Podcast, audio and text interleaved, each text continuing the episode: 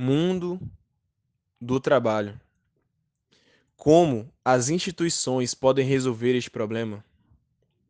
Conforme foi esclarecido no início desse podcast, somente leis, indenizações e sanções não são suficientes para erradicar da sociedade um problema que está enraizado por gerações. Para que se alcance a igualdade, faz-se necessário um maior esclarecimento da população acerca do respeito recíproco entre negros e brancos. É necessário conscientizar as pessoas de que todos são iguais perante a lei. Nesse passo, o Estado precisa reconhecer de maneira mais efetiva a igualdade entre negros e brancos através de ações de conscientização. A aprendizagem nas instituições de ensino, empregando o processo de valorização da cultura africana e afro-brasileira, é uma das ferramentas contra a discriminação racial. Convém ressaltar que a educação não se restringe somente à transmissão de conhecimentos, mas que o processo ensino-aprendizagem também inclui boas práticas de convivência sadia entre brancos e negros.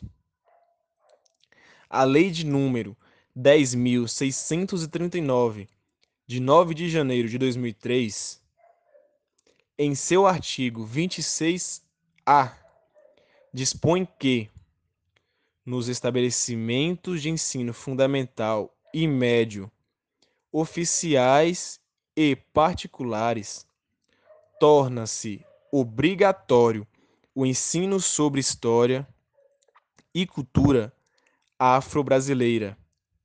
Além de aprender a cultura negra, é imprescindível entender que o respeito aos negros deve ser aprendido desde cedo.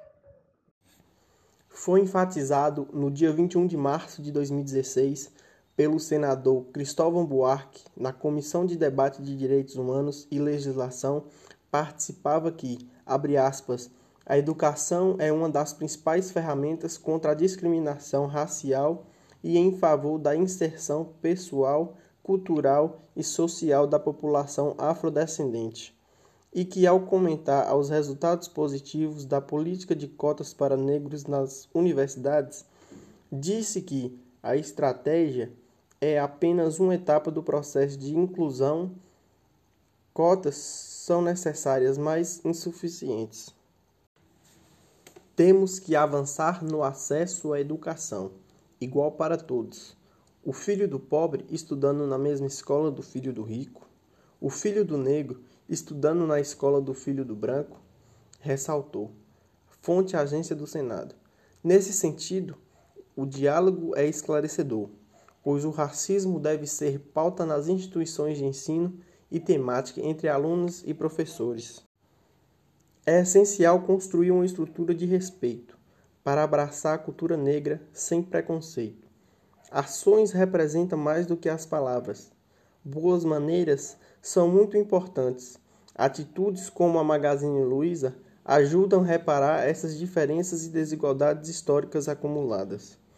Cabe observar que essas atitudes estão amparadas por lei, a exemplo do artigo 39 do Estatuto de Igualdade Racial, Lei número 12.288 de 2010, que permite a ação afirmativa em empresas conforme prevê. Artigo 39.